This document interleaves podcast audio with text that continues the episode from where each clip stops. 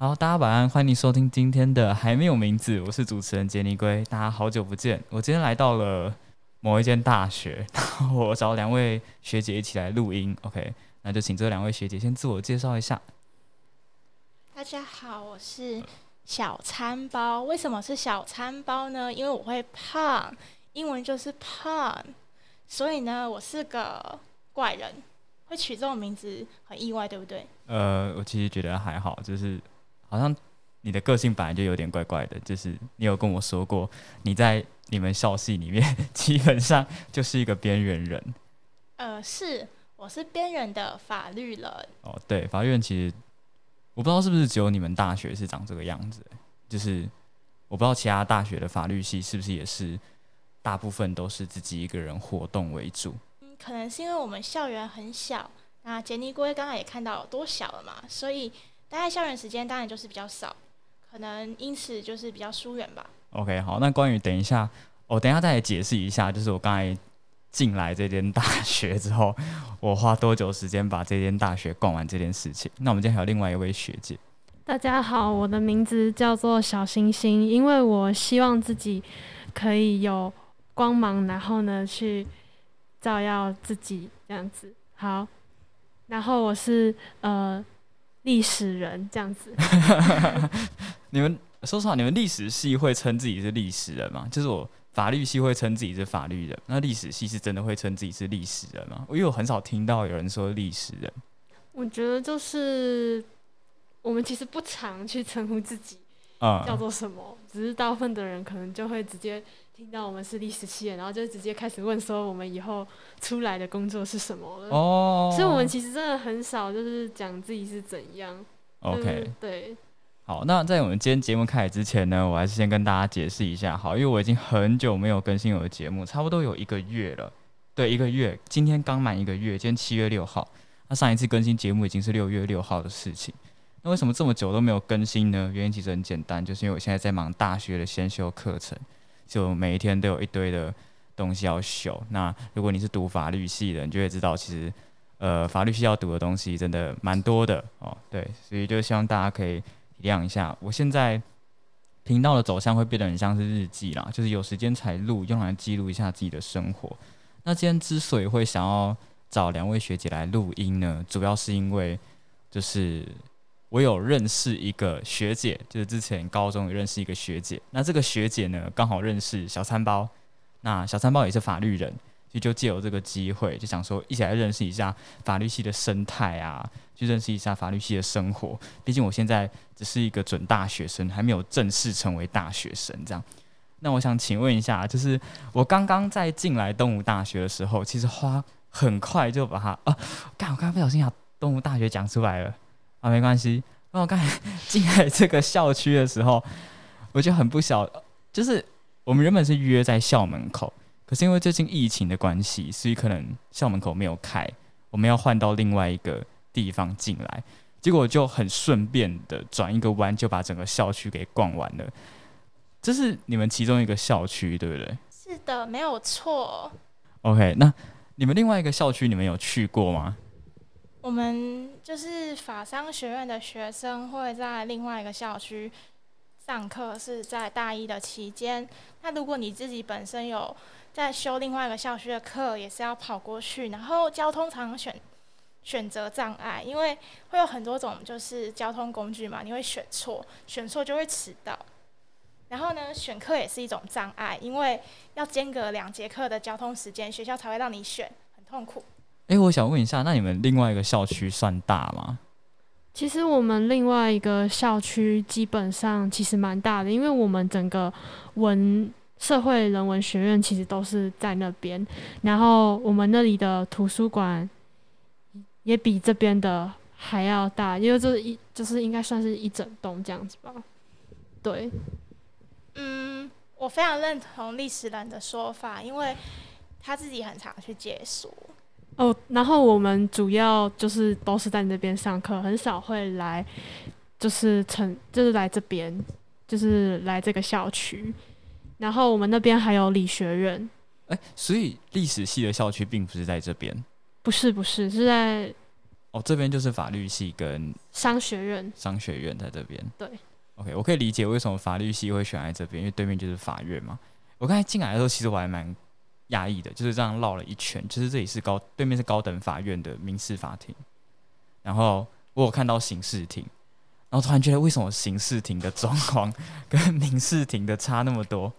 这部分的话，其实一些老师会安排参观法院的课程，可能之后可以问他们吧。我是说，就外观哦，外观其实就差非常多。就是民事庭，它看起来就真的很像法院，就是你印象中的希腊式建筑。可是刑事庭，它看起来真的很像是破旧的校舍。呃，我觉得拆那么大，其实应该就是要从历史方面去思考吧。不过，因为我也才读完一年而已，所以这么难的问题还是不要问我好了。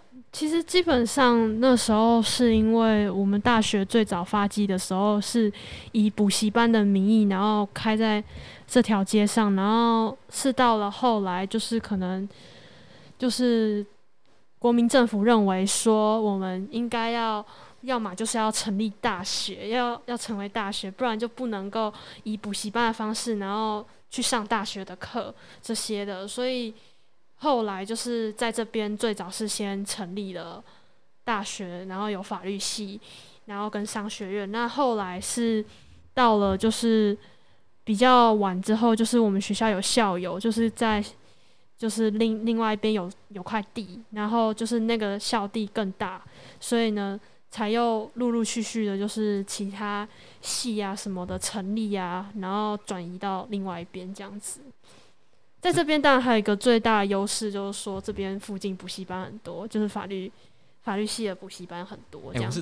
对，因为我是真的觉得，法院在校系对面其实很方便诶，就是如果想要去旁听啊、去参观什么都很方便。这样，你平常没事会去民事庭参观吗？呃，因为本身就是学分比较多，然后就没有这个心力去做这件事情。因为我自己安排的课外的时间，大部分都是就是从事自己想要做的活动啦，那就不会强迫自己再硬去接触法律，因为人也是要休息的嘛。但是之后会有这个活动，因为我还是要认真的去学习一些。临场的反应啊，或是说一些思考的技巧，跟交换结问的一些精彩的点，我相信那些都是需要去学习的，所以也不代表我不会去做这件事啊。那我其实很好奇，就是两位学当初选这个科系都一定会有自己的原因，那相信对于未来也会有一种基础的规划。那我觉得法律系，呃，未来的基础规划就比较偏向于考国考啊，或者是考公务员这样。就去服务人民，我的这个印象跟认知是正确的吗？呃，我觉得你要做什么，其实法律系给你的是怎么处理人的问题，因为法律是因为人才变出来的嘛。如果今天只有那些动物，那你动物可能像毒蛇或是狼狗或是豹，那你定一套规定去给他们，那他们还是要随时会攻击你啊，那没有意义。所以是为了人而变出来，所以对人是一个很重要的事情。所以我相信法律系可以让你做任何的工作。那历史系呢，学姐，你历史人，你对于未来有什么规划？你想要以后毕业之后往哪一个方面去做发展？因为其实就是历史系的。出入就是其实很多，就是比较不像一般社会大众认为的，可能主要出来就是当历史老师，或是学去写一些什么历史课本。其实我们也是可以，就是去当就是写剧本的，就像古装剧那些的。其实确实就是需要一些历史的知识才有办法去写的。那我们可以写剧本，然后也可以去当。报社编辑，然后或者是去写书评、书斋这些的，这其实都是我们历史系平常就是呃都要去练，就是都要去练习、去训练的。那我自己目前对于就是未来出路的话，我是想要再继续去读研究所，嗯，就是我应该就是想要再去进修，然后进修完之后可能会比较想要走学术类的研究。方面的就是专题啊这些的走向这样子。OK，好，那相信每一个人都对自己的未来会有点规划。那因为我的听众主要是落在就是跟我们相同年纪的高中生或者是准大学生，还有呃还有三十几岁的客群，不知道为什么，就是我的收听的观众主要是落在这两个范围，所以我想我们今天聊天的内容呢，可以尽量放在各科系的生活。所以我们现在就来问一下，你们在自己的校系生活当中有没有发生过一些有趣又或者是很奇怪的事情？我们先从法律人开始好了，毕竟我也是法律人。呃，我印象比较深刻的是有一次耶诞节的前夕，我呢就看到了一个海报。什么海报呢？我们系上有耶诞晚会诶。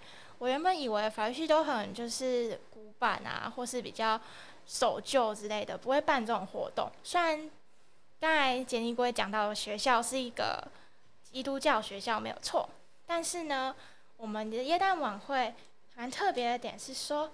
赞助商让你想不到，大家可以猜一下是谁？那这个非常符合就是现代校园的趋势。那套套的部分的话，其实都是在便利商店买得到嘛。他们在现场就直接送给大家了，非常的有趣。然后我到现在还是没有办法明白为什么野餐晚会会送套套，为什么？呃，因为我没有报名参加，我也抢不到票，所以我也很好奇。对啊，我觉得其实要不要送套套这件事情真的很好笑，因为我们这我们这一届毕业典礼呃毕业旅行是没有办成，因为疫情的关系，所以我们这一届是没有毕业旅行的，其实很痛苦，我们连毕业典礼都没有。那那个时候在预就是决定有毕业旅行的时候，我有看到有公民老师在讨论说，他们要不要不要就是毕业旅行的时候发套套这件事情。但是他们想了一下之后，发现不对，这样好像是助长这个行为，你知道吗？就是帮你们降低风险，去好像有点鼓励性质。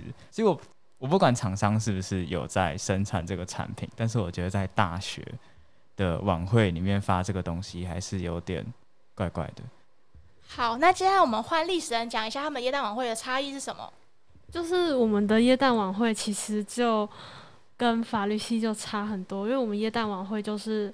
很正规的，直接在学校的会议厅举办，然后就是请很会唱歌的学长姐来唱歌，然后表演乐器、拉小提琴那些的，然后我们还有办就是抽礼物嘛，就是圣诞节不是都会有那种交换礼物吗？嗯，然后跟吃一些饼干啊、鸡排、饮料这些的，然后。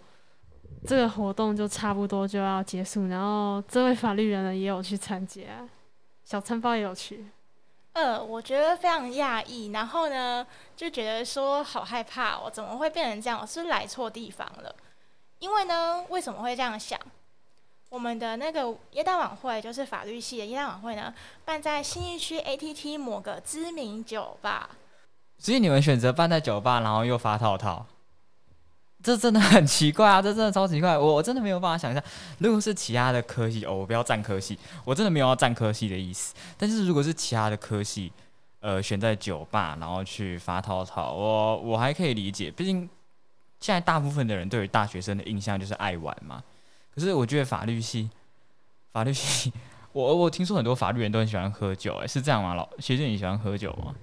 呃，目前我有考虑过我自己酗酒的问题，因为我一次都要喝一公升。但目前因为考试考完，就是期中、期末考结束后，我会特别的想喝，一次都要喝一公升才有办法醉。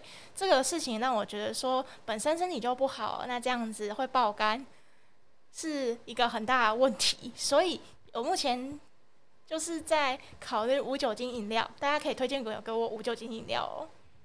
不是不是，你喝酒就是为了要感受那种酒精带给你昏昏沉沉的感觉，你怎么会想要喝无酒精啊？而且我之前有喝过无酒精啤酒。他在戒酒哦，他在你在戒酒是不是？哎，那你觉得就是喝酒这个东西，你喜欢喝酒最主要的原因是因为酒精，就你很喜欢酒精的味道，因为有些人就真的很喜欢酒精的味道。你应该有在便利商店看过，就是直接把米酒买来喝的那一种人。那有另外一种人，就是单纯生活压力比较大一点，然后希望。让就是酒精能够帮助自己昏昏沉沉的啊，然后比较好睡之类的。你是属于哪一种？其实我觉得我喜欢进入喉咙的快感诶，就是辣。但是其实透过麻婆豆腐、麻辣锅或是相关的韩式料理，也可以做到相同的效果。有时候很纳闷，为什么自己会这样想？我很好奇，学姐你平常都是喝哪一种酒？呃，就是便利商店看得到，我可能有兴趣就会买。他常常会拍照传来给我看，说我今天又喝了什么酒。这样，那你看过你觉得最夸张的酒是哪一种酒？我自己目前是觉得说他会买那个 IPA，IPA 是什么？我怎么没听过？呃，就是会买精酿啤酒来喝啦。学姐，你有喝过威士忌吗？呃，因为我自己是会很难喝醉，但是喝醉以后那天会睡很久嘛，那连续三四天都会睡十个小时以上，让我不敢尝试威士忌。我我跟你比较相反，因为我喝酒是很快会醉，可是也很快就会代谢掉。就是有些人不知道为什么，可能体质的关系，因为酒精代谢速率比较快，可是就会变得说，如果是比较慢醉的，就会变得很难喝，但是很容易喝呛。那如果是像我这种就是很容易醉的，我们可能就不会喝那么多，因为觉得有点晕，我们就不会再继续喝了。那我个人是推荐你可以去尝试一下威士忌，因为威士忌就会像你刚刚说的，你喜欢那种辣辣的感不，他在。戒酒。哦，对哈、你在戒酒哈，我好像还没有听过就是无酒精的威士忌。呃，目前海尼根是有出无酒精饮料啦，可是我必须说，就是真的很难喝。对对对，就是真的不太好喝。就是我觉得，如果真的要戒酒的话，我其实也没有想要戒酒的意思，因为我现在也没有到非常严重的酒精成瘾啊。反正就是之前录音的时候就会习惯去喝一杯威士忌这样啊。当我的威士忌都会尽量调过，因为我觉得裸喝威士忌其实是有点痛苦的事情，因为你就觉得这喉咙辣辣的。那我们一开始在喝威士忌，我们都习惯就先含在嘴巴里面，含个一分钟，就让你的嘴巴去熟悉那个威士忌的味道，再慢慢吞进去，你就觉得很舒服。然后我们来换一下历史人好了，你们历史系会有喝酒的习惯吗？我朋友自己是都会习惯，就是几个好朋友三五个，然后可能就约去那种快炒店啊什么的，然后他们就会去喝，就是啤酒啊那些的。嗯哼，然后对，也有也有同学是因为喝酒，然后认识了她男朋友啊，也有哦这种事情这样子。嗯哼嗯哼，但是我自己是不会去跟朋友约喝酒，OK 了解。对，那你为什么不会想要跟朋友去喝一下？因为我会觉得说，就是怎么讲，就是因为我不希望我自己会喝酒喝上瘾，嗯，不然就会像那个 小菜包现在要戒酒 他到底是餐包还是菜包？菜包。哦，他是菜包，我刚才都念成小餐包哎、哦，对，然后我们科系呢比较有兴趣的事情呢，就是科系的趣事呢，就像是呢，我们系上的教授呢，就是因为非常专业，所以呢，他们其实会对我们的剧，就是会对那些就是现在在电视上面播的电视剧那些的，会有所抨击，就是可能会觉得说。那些戏剧都在乱演，然后衣服都在乱穿，哦，就是可能会朝代穿错，或者是可能皇帝还没死，然后就已经在皇帝面前就是叫他可能死后的名号，然后就是其实这样子就是会搞得我们就是很好笑，然后就是但是就是因为我们在上课，然后我们上完之后，你可能之后看古装剧，可能就会开始觉得。哎，为什么会乱演衣服？为什么会乱穿？然后就会对于追剧这件事情呢，就会越来越无感一点，这样子。OK，其实就是这是历史系的一种问题嘛，就是你们看，你们会变得很注意，就是历史一些连续连续剧的细节。对，那你能不能分享？你有没有记得，就是有一幕你印象最深刻的，就是历史的连续剧它有演错的地方？我觉得最好笑的就是我说的那个皇上的桥段啊，呵呵呵，就是他们就可能会直接喊说，就是就是他们叫皇帝的时候，就拜见皇帝的时候，就会叫他的那个就是死后我们后世给他称的名号，然后但是他还活着，他就坐在他们面前，然后 OK，那个皇帝好像也没有什么感觉啊，这样子。哦，所以照理来说，照理来说，皇帝应该要非常愤怒才对，因为这有点就是诅咒你死的感觉，是不是？然后，可是我是不知道，就是这些剧本应该也是历史系出来的人在写的吧？不一定，因为他们那个剧本是大陆那边写的，大陆有的就是古装作家，其实他不见得是历史系科班出来的。哦就没有这个历史系的背景，就是了，但也是写，然后就会出现写错，然后演错的情况。对，然后对剧本的可能也不是历史系，也有可能是戏剧系的或者什么的，他们可能就不会注意到。其实我觉得，呃，他们之所以会忽略这些细节，是大部分的人他们并不具有就是历史系的背景，所以他们其实看了之后也不会觉得就是怎么样。对，因为普遍看这些剧的都是比较偏向是那种，就很多都是那种大妈，就可能就是做完家事之后开电视，顺便看看啊，这样子。毕竟因为他有修法律系第二专场啊，哦，是你有修法律系的第二专场，有，就是民刑法跟行政法，还有法学绪论这些的。哎，好特别哦！我可以问一下，为什么你会想要额外再修法律系的课程吗？因为我会觉得说，学法律不仅仅是以后真的出来一定要当法官或检察官，就是你学法律，其实对自己也是一种保障。就是如果你真的遇到问题的时候，你会比较知道要怎么处理，啊，也比较不容易被人家骗。哦，就是知道一些法律问题可以阻止你以后被人家骗，这样。OK，就是你有这些先辈知识，你可以知道要怎么样可以保护去保障，自己。对，去保障自己的权利。我可以理解，我可以理解。也许你是大一的时候就决定说要，就是多修一个法律的课程，还是对我就是进来暑假可以填这个第二专场，我就已经有先去报名。那你觉得法律人，那这样等于说你有接触到法律人，你有接触到历史人，那你觉得法律人跟历史人他们的差别在哪边？让你觉得他们最大的不同是什么地方？我觉得法律人有的时候感觉我自己接触到了，这里只讲就是我自己目前接触到法律人，好，对，就是我自己接触到法律人，我觉得他们其实就是都很会，就是找文献、找网络资料那些的，然后比较就是做事比较一板一眼，就比较没有就是有那种活动的那种，就是有弹性，就是他比较缺乏弹性。然后呢，就是遇到事情的时候呢，就很容易就是 跟你就是据理力争，就是他会讲说，哦，因为这个事情就是某某条事情，所以呢，你应该怎样怎样，或者说，所以你现在呢已经违法了，就是或者是 他就很容易就牵涉到法律，就是。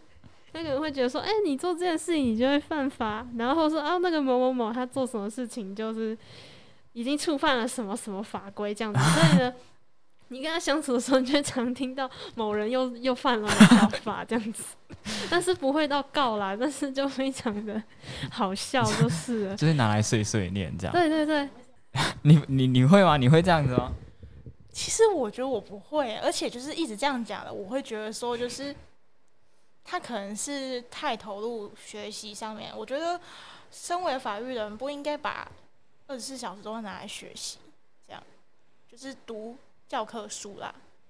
你觉得就是即使是法律人，你还就读的书其实很多，但是你还是要学会就是那不会啊，就是有时候聊天的时候还是很容易听到。哦，就我觉得那个是学法律学久，应该就是 多多少少会对这些事情比较敏感啦，因为每天都要碰这些东西，啊，写题目也是写这一类的东西，所以久而久之对于这种东西就会非常敏感。这样，对啊，所以就是因为考题上面常常出现就是一些比较关键的字眼，所以有时候听就是一些生活上朋友之间聊天的事情会比较麻木，所以大家会觉得说，呃，你是平常会做这种事，所以你就觉得很无感，是不是？他们会这样问。OK，我可以理解。那有些人，因为我发现很多人对于法律人的印象就是法律人都很理性。你你你这样认同？你觉得你是一个理性的人吗？我觉得到关键时刻应该会不理性，就是面对到自己最害怕的事情啊，比如说家人出事、朋友出事啊，或是自己最在意的事情可能被搞砸，我觉得那时候应该理性不了。所以你觉得法律人在平常的时候应该要保持理性跟客观，可是问题是，这算是一种就是专业嘛？就是对于专业的，我不知道怎么讲哎，就是自己的专业是要保持这个原则。但是你觉得法律人在某些情况下应该是要可以合理的去抛弃理性是没有关系的，就是人之常情，是不是？嗯，算是吧。而且老实讲，我觉得我们会理性，主要是因为教科书教我们从哪边开始理性，就是哪边要从要理性的判断，因为它有一个条件嘛，构成要件或是一些就是条文上面的不同。那条文当然就是有它的意思是什么，那我们就是遵照这个意思在活动。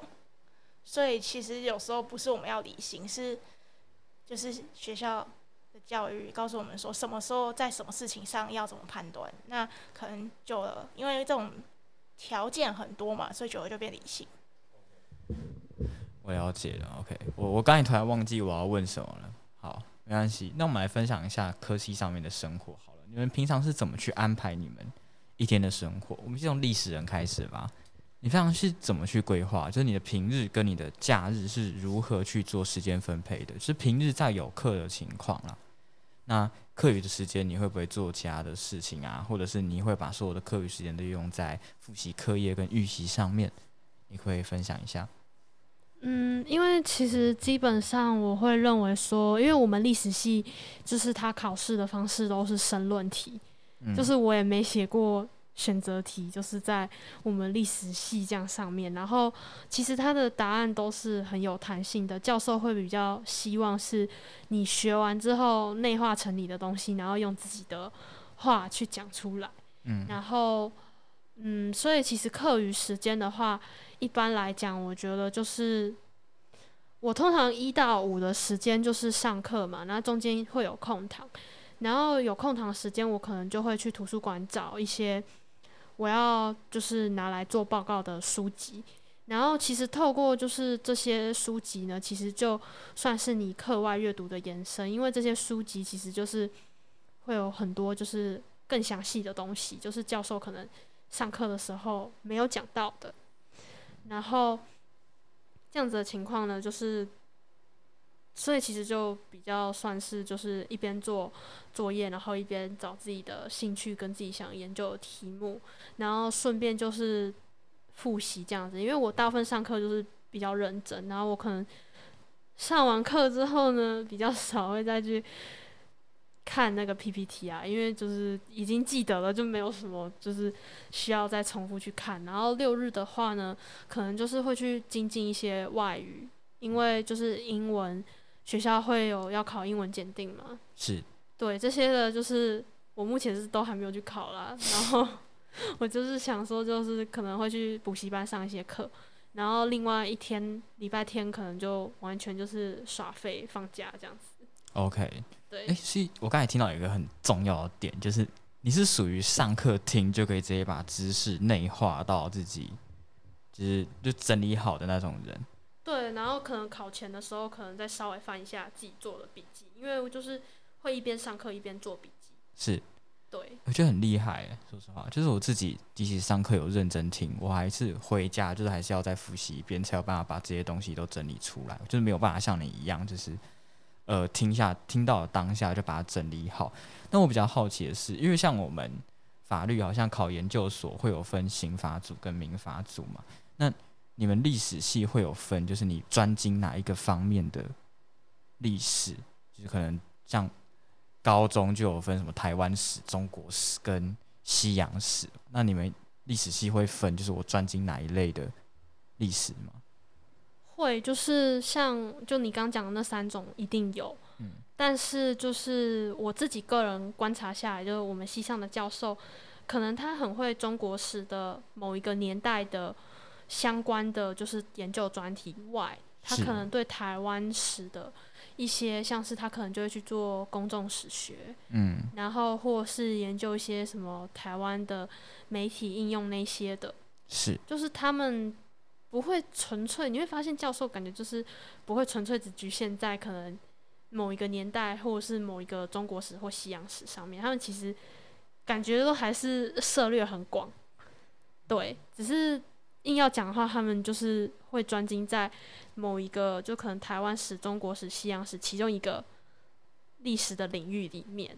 然后比较有趣的是说，我们还会有就是博物馆的实际经营的，就是相关的课程系啊、系所，就是嗯研究所的部分。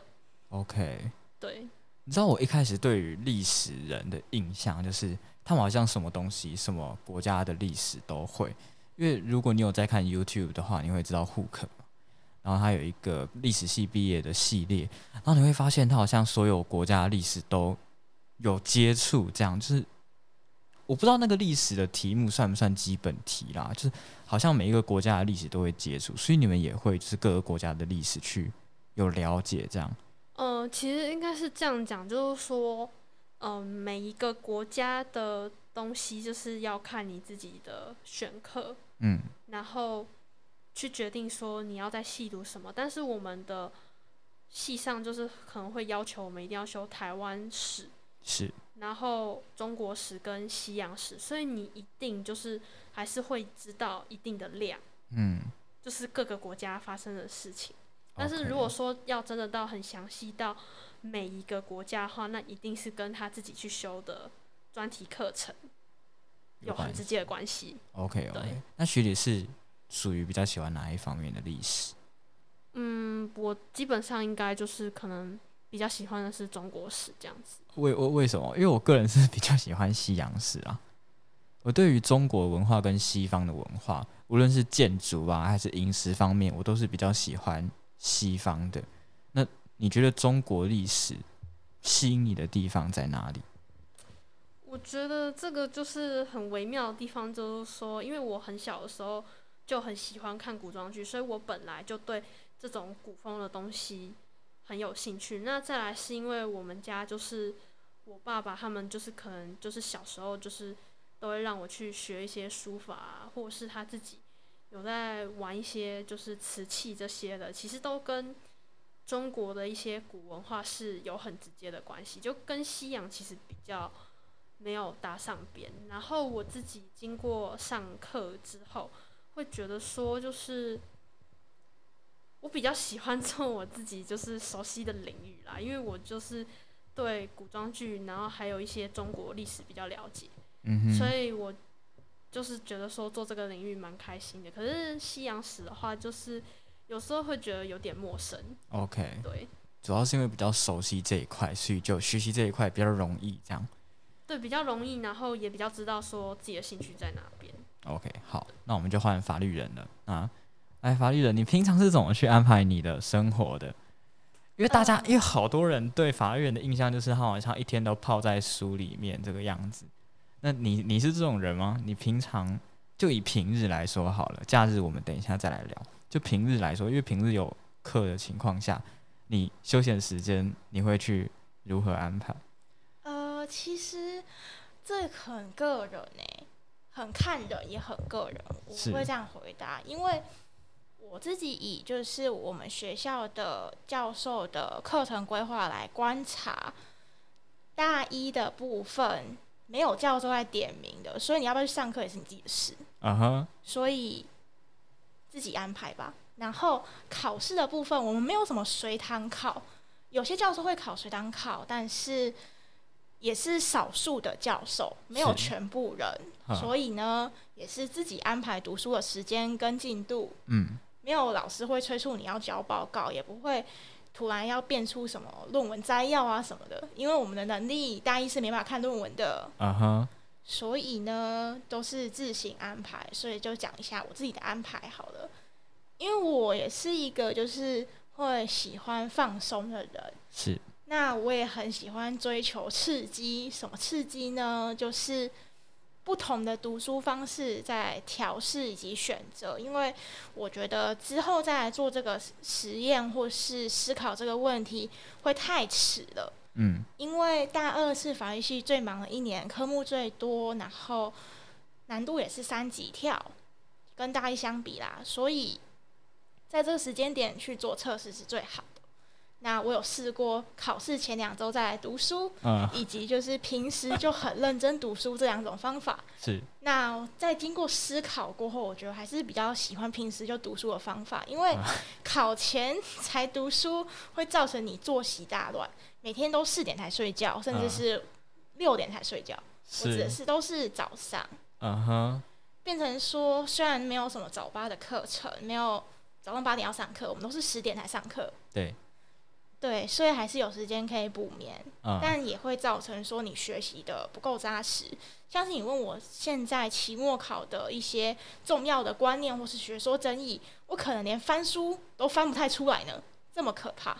OK，好，我问一下好了，就是，诶、我们大学应该是只有期中考跟期末考，所以就是一个学期考两次嘛，是这样吗？呃，要看老师诶、因为有一些比较个人兴趣的法律，比如像是消费者保护法嗯，之，类的，是，那个可能就是老师说，诶、我们要来报告，这些都是。看教授自己的授课计划表，也就是他想要什么方式，不会局限在说就是进行期中考跟期末考，有一些比较要求大家的教授也会只有考期末考，就是你会不会被当，就只决定在那一次考试，那一次考试就是一百 percent。是，那这样好刺激哦。所以考试的范围基本上都很多哈，就一个科系，就一个科目好了，就一个科目，就是就我现在在读的刑法总则，你一次考试的范围大概是几页？呃，大一上学期跟下学期会有很显著的落差，那你要我回答哪一个呢？我都回答好了。好，都回答哦。那上学期的部分的话，因为就是我们这届有疫情嘛，所以是进度比较慢。嗯那呃，因为东吴法律要读五年，刚才杰尼龟已经讲出校名了，所以我就不避讳了。对 对，对，要读五年，所以我们教学进度可能跟其他学校不太一样，也是正常的。嗯，那我就先讲我自己遇到的情况，是至少一百页，至少一百页。对，然后最多的时候会到达六百页。我觉得一百页我还有接，我还有办法接受，但是六百页我觉得有点太多了。六百页基本上已经是一本教科书了、欸，哎、那真的超厚的，所以就是一口气考一整本这样。那大概是几个月的时间教这一整本的东西？呃，就是期中考到期末考之间会上个就是三四百页，然后老师会认为说有些观念是连贯的，所以又多考了之前教的东西。那我觉得真的还蛮不容易的欸、这样来看，这样每天感觉好像如果只是期末考前在准备，一定会来不及啊。呃，对，所以我那时候是一天读十个小时。哇塞，那 你有没有？你刚才说过你有期末前两个礼拜才开始准备吗？啊，那一次考试就是在回答这个。那一次考试的结果怎么样？呃，目前是只有知道成绩，但是目前呃算出来平均是八十七点五六啦。这样算蛮高的吧？呃，我不知道，你不知道对，因好为没有班排名，没办法参考。？OK，我了解了。好，那你假日是怎么去安排的？耍废。哦，就真的是在耍废。呃，对，除非就是有必须逼迫我念书的状况，像是上课听不懂，或是觉得老师讲的东西太复杂了。OK，你才会去复习。是，那我们讲一下就是历史人赶报告的一些技巧。我觉得我们报告就是教授都是那种可能他会规定，就是有一些是学期初，他就会告诉你说你报告就是有哪一些，嗯，但是有的是他会即兴出作业，他可能就会觉得说，哎、同学，我最近上到这个部分，我觉得不错了，来这个五六十页的书给你们，然后你们可能一个礼拜要生出一千字的摘要给我。是然后其实大部分人听到摘要就会觉得说啊，一千字这样子感觉已经很少了。可是对我们来讲很痛苦，是说因为我们通常打完之后都不止一千字，嗯然后我们就想办法删，然后要精简到剩一千字，而且呢里面的内容要是就是教授要看了要满意，就是你要讲到重点。嗯哼，然后就常常就一直修修改改，然后所以其实有时候可能如果那一一个礼拜如果系上就一直连续，可能各个教授就有时候真的觉得教授是不是默契很好，就是那个礼拜都会刚好很多人都会出作业，然后可能那个礼拜出作业的情况下，我可能一天，嗯、最少就是一天可能就只有睡两个小时吧，这样子。我觉得大学上大学之后，好像要抛弃掉，就是一天一定要睡满八小时。不对，我觉得上国中就应该要把这个概念给拔掉了。是没有错，可是我真的觉得一天只睡两个小时真的是很爆肝，我觉得很痛苦哎、我觉得超痛苦，一天两而且是两个小时完之后，然后早八就直接去学校。哦哇，那因为我家离东吴就很远，所以我通常可能五六点就要起床，嗯然后就可能穿一穿，然后就要出门了。这样哇，哎、讲到就是睡两个小时，因为我最近有失眠的状况嘛，就是可能是新冠后遗症的关系，就是我现在失眠其实蛮严重的。啊，我前几天去看医生，其实现在已经有好转了。哎呀，学姐，你们有中过新冠吗？法律人有，法律人哦，有啊，那时候是莫名其妙就得到了，可能跟抵抗力有关系，因为那个时间点是我们刚完成法律系唯一需要分组报告的领域，叫做英美法，是，东吴特产，嘿，对我知道，对我们的特产，就嗯是那种法都需要进行一些案例的研究，所以是比较常在分组报告，嗯哼，其他都是个人的考试或个人的报告啊，这这个才会分组。是。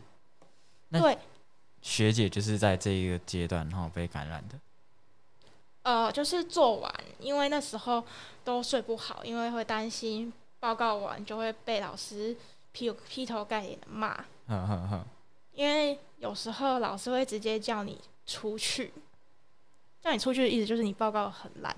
哦就直接想下台，不要再报告。是是是，所以我们真的很害怕这种状况发生。然后分组其实我们会等一下会讲说分组的各系列人类的出现，我们可以介绍一下到底有哪些人类呢？那学姐你感染新冠，你有没有什么症状？因为我症状真的非常轻，我超级轻的，就是比感冒还要轻，就是真的只有喉咙肿哦，还没有到喉咙痛哦，是真的只有肿而已，就是吞口水有点怪怪的，只有到这个程度，然后这样流鼻水，真的是比感冒还要舒服。我必须说，那学姐你的状况是怎么样？呃，因为我本身在十九岁的生涯里面，第一次感受到什么叫做喉咙痛，因为我扁桃腺不发达，所以没有喉咙痛过。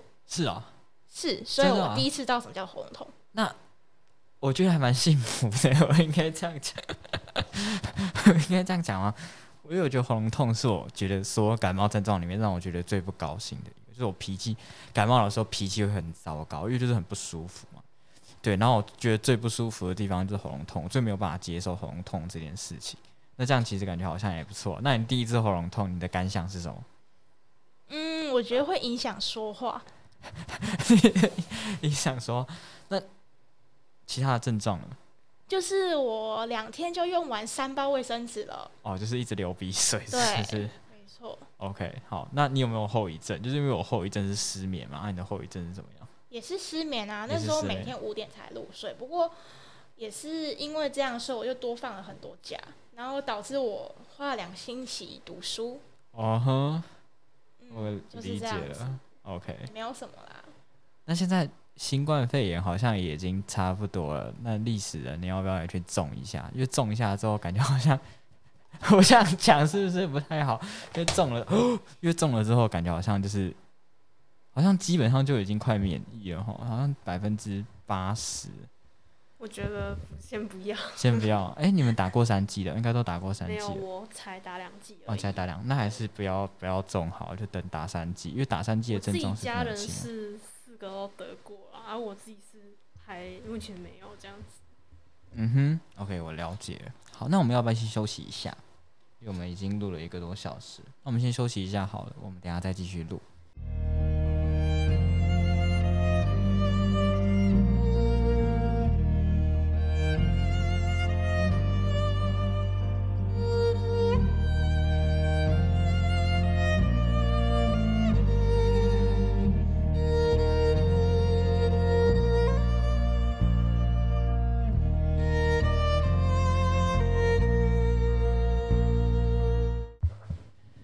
我们已经回来了，那我们要继续讲我们的东西喽。我们刚才已经讲完，就是呃如何去规划你们一天的日常。那我们接下来要讲的呢，就是在每一个校系里面都一定会发生一些怪怪的事情，因为我觉得到了大学之后，它就是一个小型的社会。那每一个社会呢，里面一定都会遇到一些鸡掰人，或者是遇到一些怪人。我想请问一下，你们在你们的日常生活当中，无论是做报告啊，还是在课堂上面，有没有预告一些就是很奇怪的那种人，就你完全搞不懂他在干嘛的？我们先从历史人开始好了。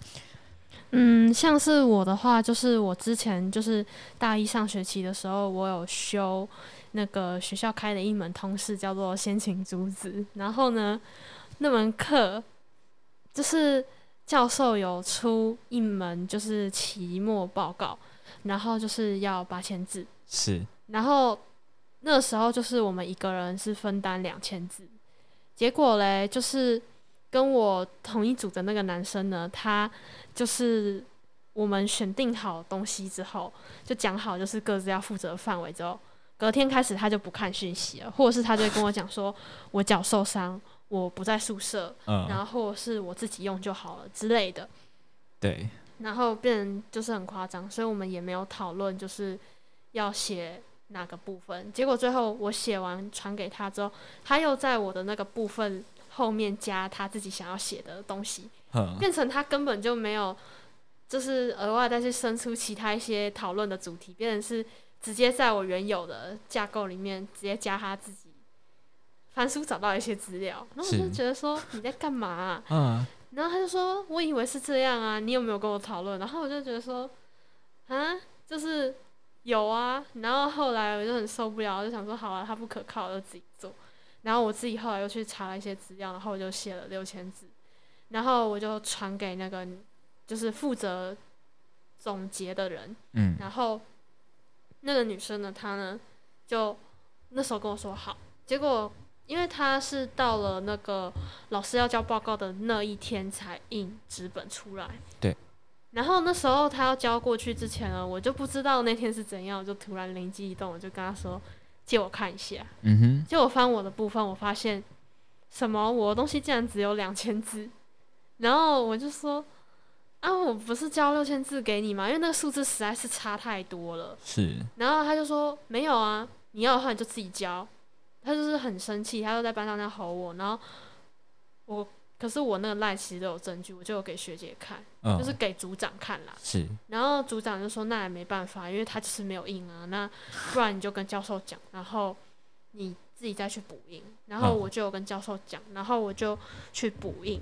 然后那时候就是教授其实有听到就是这件事情的时候，他可能还是会认为说啊又没有什么关系，那你就补交就好啦，也没有也没有什么事。对，但是我其实就是有把那个男生不做事的事情，还有那个女生就是没有交这些东西，我全部都有截图给教授看。然后教授可能就会觉得说我可能有点小题大做吧。然后到后来呢，就是期末考那一天呢，那个把我漏交作业的那个女生呢，她我不知道她是头脑有问题还是怎样，她就把国文课本直接垫在底下，垫在考卷的底下。你们是考国文，没有考申论题，就是考申论题段考，就跟国文有关。因为我说的是先秦诸子嘛，那其实嗯就是孔孟思想那些，不就是跟国文有关吗？哦，对我其实不太清楚，反正他就是跟国文有关的东西。然后，他就他就直接给他垫在下面，然后因为嗯教授是一个一个走到你桌子前面要你签名给他看，对所以他就看到啦。然后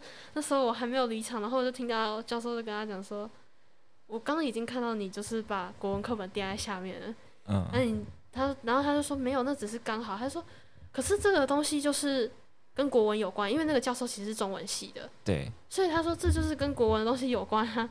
那你你这样子解释的意义是什么？就是他反正他教授就认为说他一定有作弊，然后他后来就是熬不过教授，他就直接跟教授说对不起，嗯，然后教授就跟他说你不用再说了，他说你这个就是作弊哎、嗯，他说这是这种大考你怎么可以就是做这种事？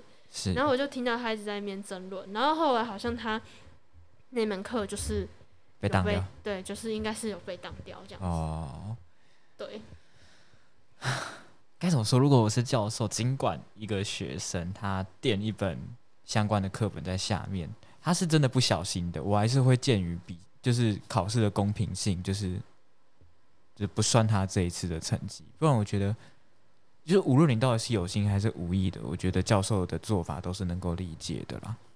对啊，那等于说你那一次的报告是三个人一组，然后你都遇到两个，没有，其实那一组是五个人，五个人一组，然后你们遇到两个就是怪怪的人。对，一开学就遇到我。其实也超讨厌，就是分组报告遇到一些就是单纯来躺分的那种。对啊因，为照理来说，像我们国中做报告，我们都会把名字打在下面嘛，就是这个报告的组员有谁。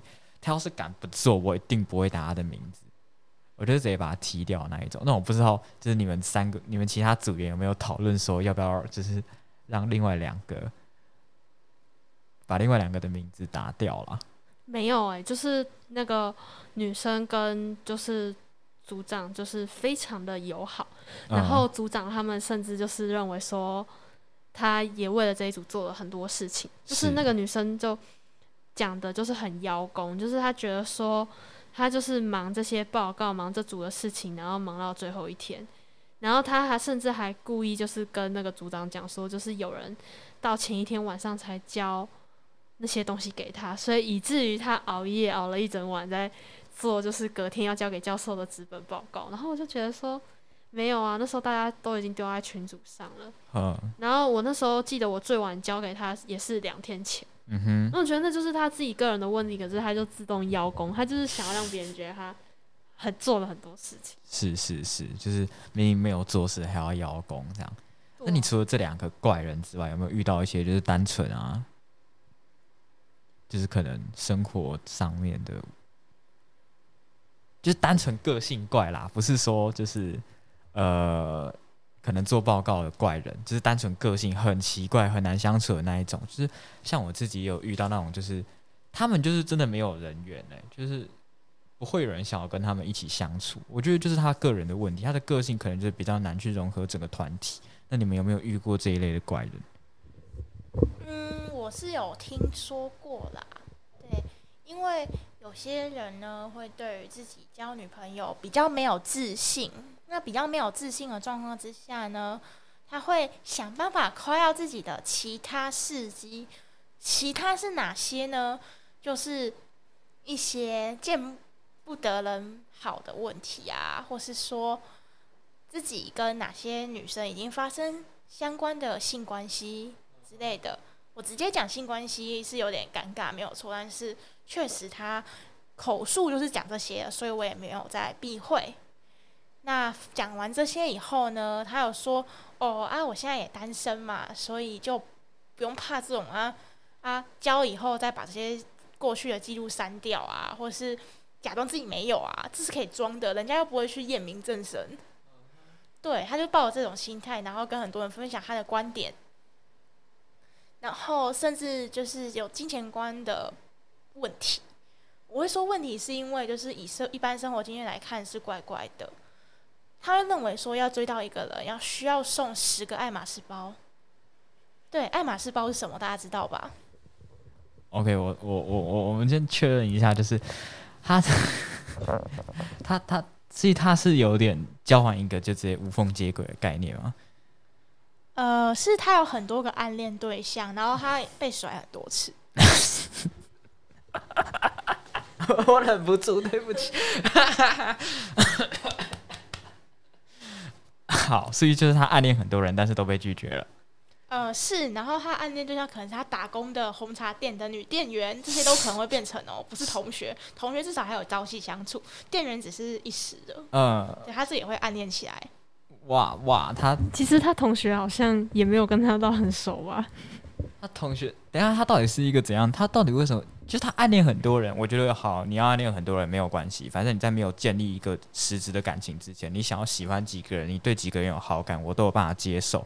但是我觉得，如果你已经就是有明确的目标，好，假如这么多个，你已经有一个，就是哎、我就想要追他，这十个里面我就是挑这一个啊，我觉得你另外九个就应该就是把它当做普通的同学看就好了。其实他好像是暗恋的对象一直是无缝接轨，就是他可能班上的同学没有追到，然后可能就直接把目标投射向呃打工的对象。他有谈过恋爱吗？有，他有交过四个女朋友。可是有谈过，哎、是我印象，就是我的想法有问题嘛？就是因为我自己没有谈过恋爱啦，所以我会觉得说，那些没有谈过恋爱的人，可能比较缺爱，比较会有这种情形，就是一个追不到，然后可能会换另外一个这样。那如果你已经有谈过恋爱，到底是有多缺爱，你才会想要就是一个结束。其实那时候跟他就是不熟的时候，他就会一直跟我们讲说，嗯，就是我跟班上的某某某男生都非常想要交女朋友，然后我们都在努力中。是对，啊啊，他跟你们讲这个目的是什么？想要让你们知道我我现在有目标吗？还是其实你们两个被变变成目标了，然后你们两个不知道？其实我觉得，就是他讲这个，感觉就有意无意的一直在透露给我们知道，他应该就是想要找对象吧。他是想要 透露他单身这件事情让你知道吗？他对，然后他比较夸张是说，他有一个朋友已经有女朋友，然后他也会就是在公车上面直接大喇喇的说，那个叉叉叉凭什么交到女朋友，我都没有了，为什么他有？他也会有这种很可怕的言论。重点是那阵子他跟那个男生都非常的友好，然后我就觉得你好可怕啊、你怎么那么双面？为什么有点狗血？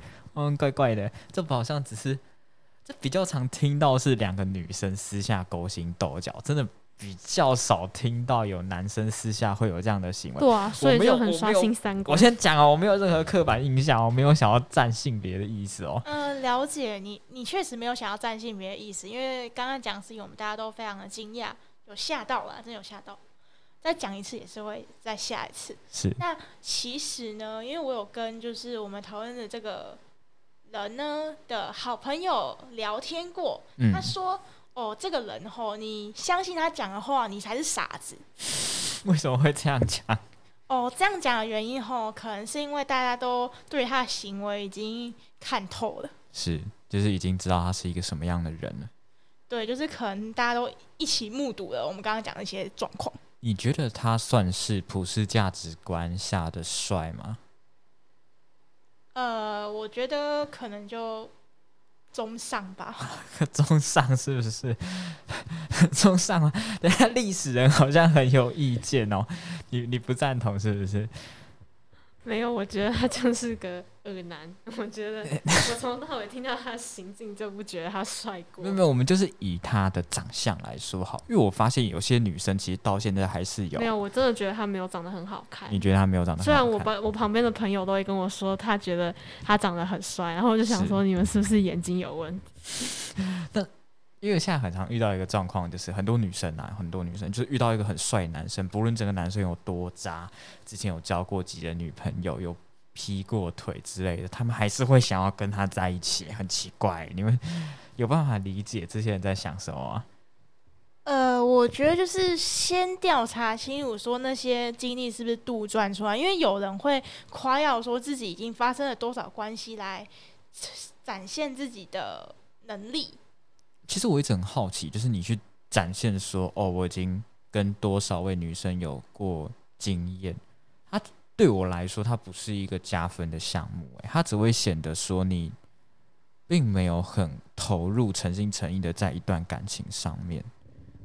我个人会觉得说，就是很多女生看到他帅，可能就已经先被吸引走，他根本就不会很就是去在意说他的过去是怎样，因为那些人里面可能也有一些人是也跟很多男生发生过关系。那如果彼此都是这样的情况下，我觉得他们会在一起，我觉得这个几率就蛮就大。可以理解，是不是？对对对，好啊，你刚刚法律员有说，就是呃，十个爱马仕包，那个是怎么一回事？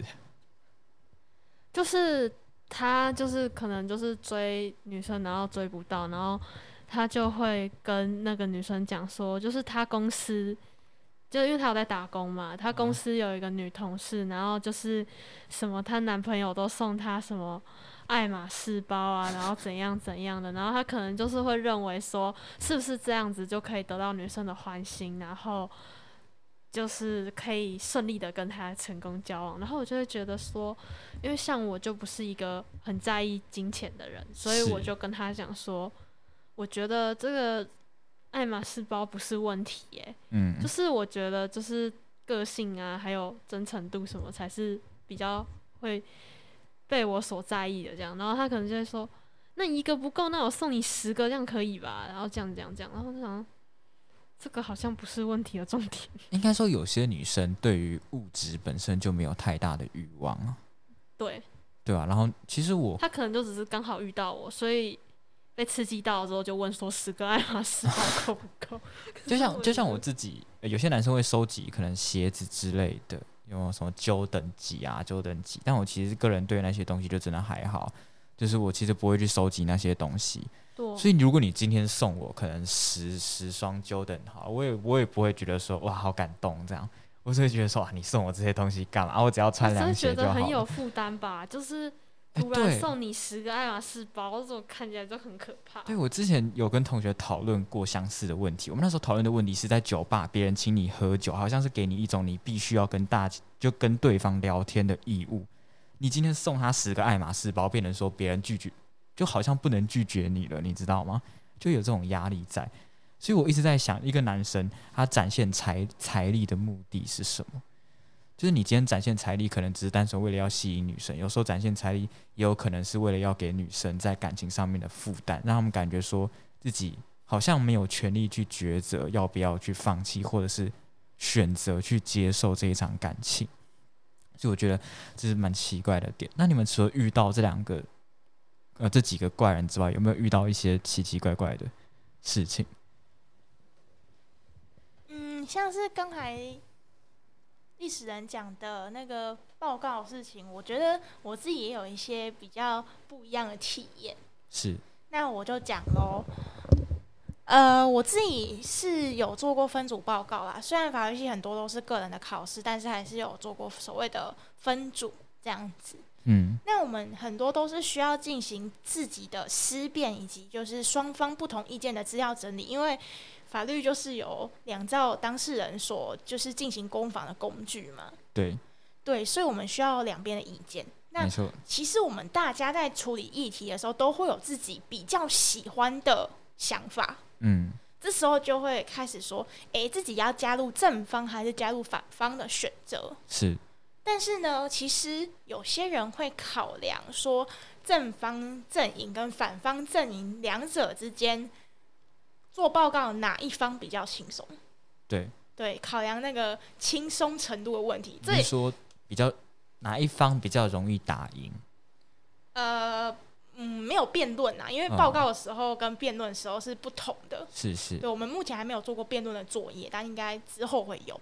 嗯但报告的时候会考虑说自己可以比较轻松，不用做那么多事的是哪一方。是当然，我不否定这种想法，嗯因为有时候大家的课业的分量就是不一样的。对，我不否定这种想法，重点是你有没有做事的问题。没错，好，既然讨论到有没有做事，就会出现说自己加入某方阵营，抱持着不喜欢这方阵营的想法来跟大家讲说，我没办法有什么贡献诶。嗯哼，就遇过这种人的状态之下，有提醒他说啊，你要不要去找另一方的人换工作啊？这样就可以比较好发挥。他又以就是害羞来拒绝，对，然后整个工作就是因为他而停摆。是对，大家想要考量他的意见，就是想要尊重他啦。啊哈对，但是他又这样子，，OK，其实很尴尬。真的真的，对，然后还有另外一种人是，明明报告时间是在三天后，他嗯往往在最后一天才说：“哦，我负责了什么工作，我要开始做喽。”大家那时候已经急得像上热锅的蚂蚁了。哼，其实有人已经快要把你的工作做好了，是你自己认为最后一天来做是适合的，但是你那时候应该要跟大家讨论说，哦我什么时候做什么事情，你们可以接受吗？或是有人觉得不行的吗？就是你觉得要最后一天再做没有关系，但是你应该事前让组员先知道你最后一天才要做，是，或是嗯就是暗示说，就是有这种状况，是，OK，我，了解或是，说你自己真的很忙，我相信很忙，其实大家是可以体谅，但是不要到最后一刻才讲。嗯哼，然后或甚至主动说要放弃这次报告，不要拿这次的成绩，是，对，它其实是也是一种困扰。其实我的感想就到这边了。好 好对对对好好，OK，我们还有什么样的？呃，我们对作弊的看法也跟历史人比较不一样。我是说，就是系系上的人有讨论过的问题，你们的作弊是到什么样的程度？就是会跟助教讨论功课，我觉得这个是一个很正常的行为，因为有些东西很艰涩难懂，当然就是要再多读几遍，多想几次才会知道嘛。没错。但是如果靠关系事先知道确切的考题，哦，这个会不会构成作弊呢？我个人觉得就算作弊啦。可是如果是那种教授或者是助教跟你说，哎，这种比较容易会考。我是可以接受，我是不会把它当做是一个作弊的范畴。可是，如果是很明确的去知道，而且不是教授对于所有学生，或者是对于呃多数学生都有说哦这一题一定会考的情况下，你透过私人的关系去了解到这一题一定会考，可能就会有作弊的嫌疑啦。对对对，所以我们比对作弊的看法比较像那个简一龟刚才讲那种，确切知道一定会考才叫作弊。嗯哼。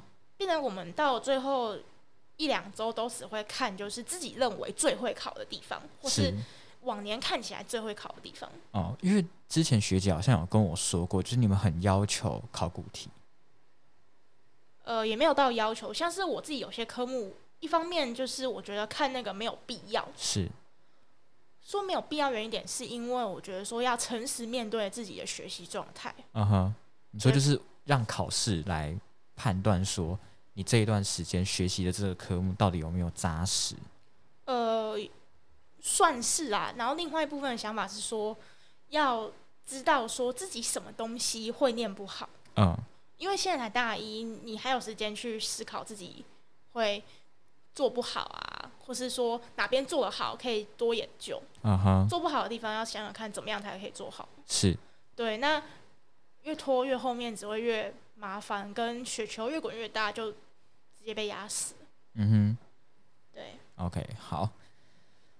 嗯，然后我们可以讲一下，就是教授上课的模式的差异。因为高中其实都是老师拿出投影片，或是拿起粉笔开始写这一章的重点是什么，或是需要认识的新知识嘛。对，一般都这样子。是。对，但是其实大学不全然是这样上课。真的。对，那我们先请历史人讲一下他们很特别的上课方式。好，历史人来，你们教授有什么特别的上课方式呢？就是我们教授都习惯，就是上课的时候，就是他已经可能已经翻阅过很多很多的书，然后把它浓缩成一面 PPT，然后那面 PPT 就有满满的字，然后他可能一次呢就可以标个七八十页，尤其是。线上课的时候。哦，你就说一页 PPT 就可以囊括七八十页课本的内容，这样。不算是，就是怎么讲，就是他可能每一页的 PPT 都是不同的书揭露出来的重点，嗯哼，然后他可以一次上课标个七八十页这样子，哦，七八十页。就很多，还蛮厉害的，我必须说，对。好，我不是在立夫法律人，我不是呃，我是真的还觉得蛮厉害的，就有办法在一节课内讲七八十页。可是这样子会就造成说有一些细节没有讲到的情形发生吗？我觉得不太会，就是他讲的都蛮详细的，就你看他的 PPT 就可以非常的一目了然，但是要读很久。那真的很厉害，那教授真的很厉害，我必须说，只是学生的负担可能会比较重啦，就是你事后复习可能要花更多的时间这样。我朋友是这样觉得，你朋友是这样觉得？OK，那你自己觉得呢？我自己真的觉得还好。嗯，觉得还好。我觉得上课就认真听，然后你就。拍他的 PPT 下来，其实真的不会有这种困难。一般来说，你会有这种困难，就可能你黄神了。哦，黄神真的就很痛苦，就是要再去回复刚才教授讲什么，就真的是很困难。是，OK。那法律人，呃，其实我自己对田野调查很向往。那听说。历史系有很多这方面的课程，你可以讲一下那个上课方式吗？会需要就是拿着铲子那边疯狂的挖土吗？那个应该就不叫田野调查，那感觉像是在做那个，在做在在做农业了吧？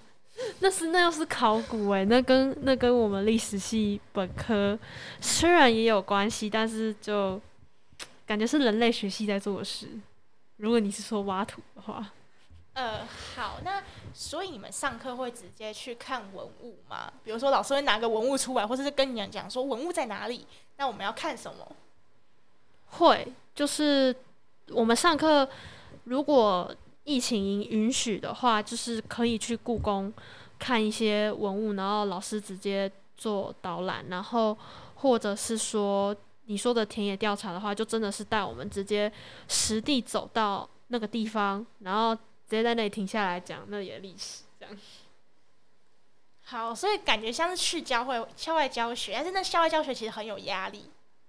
就是你可能上完，就你可能今天去完之后，教授可能就会叫你交报告啊。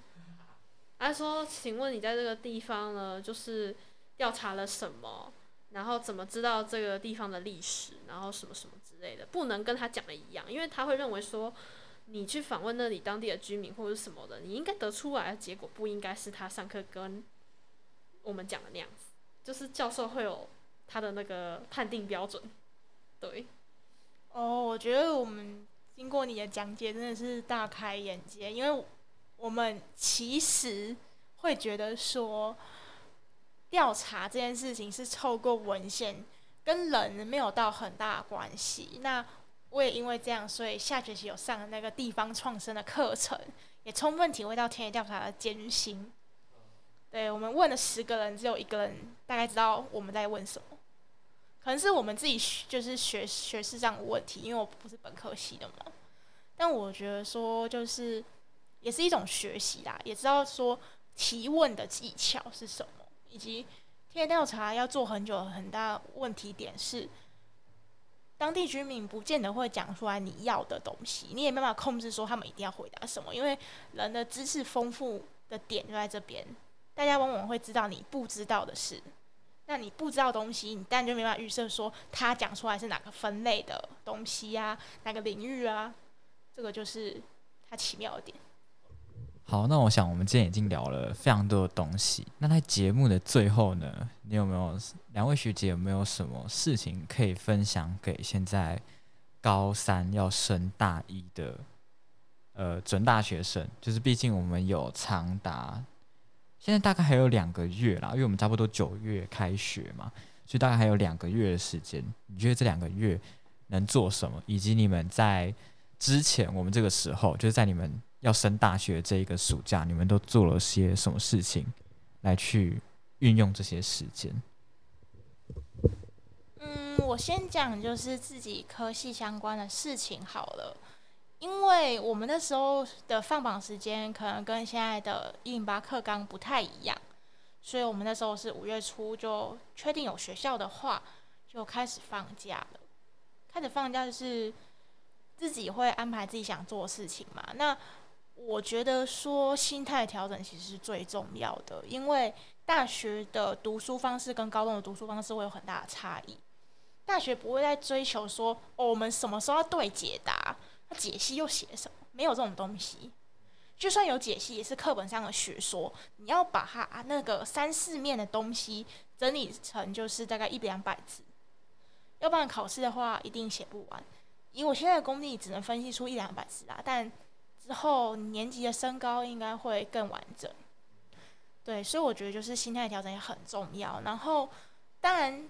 不要每次都忙着说自己要预习啊，或是把整本书先看过一遍。这种想法当然是好的，那有做也是一个很厉害的事情，我觉得很厉害，因为我做不到。对我真的做不到。那也要记得放假，因为以我们自己科系来讲的话，其实每一次我们的国定假日，特别是连假的时候，都是我们期中考前或期末考前，那么刚好。所以我们之后都不会放年假，放不到，因为你都在读书，或是你要花一些时间玩，又要花一些读书，其实你没有办法好好的放假。对，所以放松也是很重要。然后再来是就是，高中老师的要求跟大学老师的要求也会有很大差异。高中其实有些科目，像是我自己没兴趣的自然科，我每次都在抄讲义解答，超好抄满，哦？但是其实大学。的课业没有办法用这种态度去面对，而且教授也不会像高中老师一样，就是会花很多时间私下劝导你，或是找机会劝导你。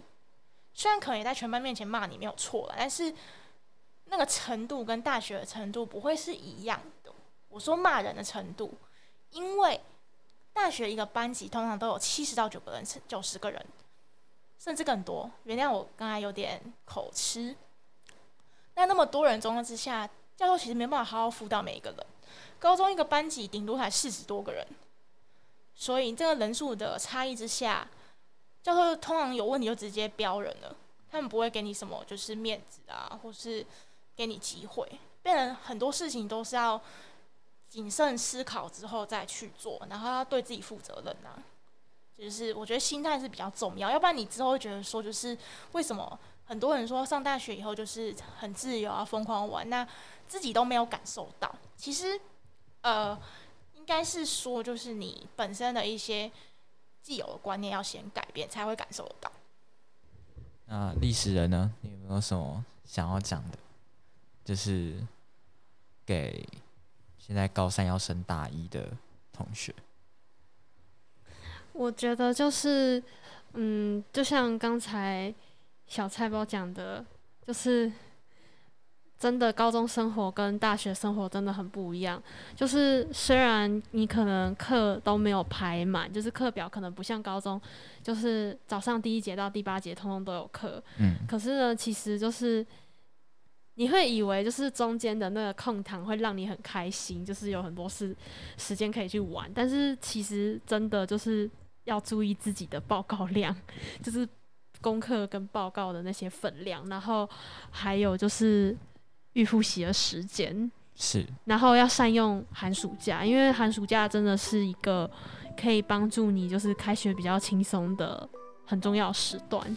OK，对，然后有什么想做的事情，就是可以在高三的时候就可以先拟定好，就是可能你考完学测之后就可以开始想，就是考考完试都已经确定自己有大学，就可以开始想，就是呃，你进来大学之后想要做什么。因为这一定会跟你什么都不知道进来，然后去面对大学每一天的生活差很多。是，对。OK，好，那我们今天的节目差不多到这边就结束喽，跟大家说再见，拜拜，拜拜拜。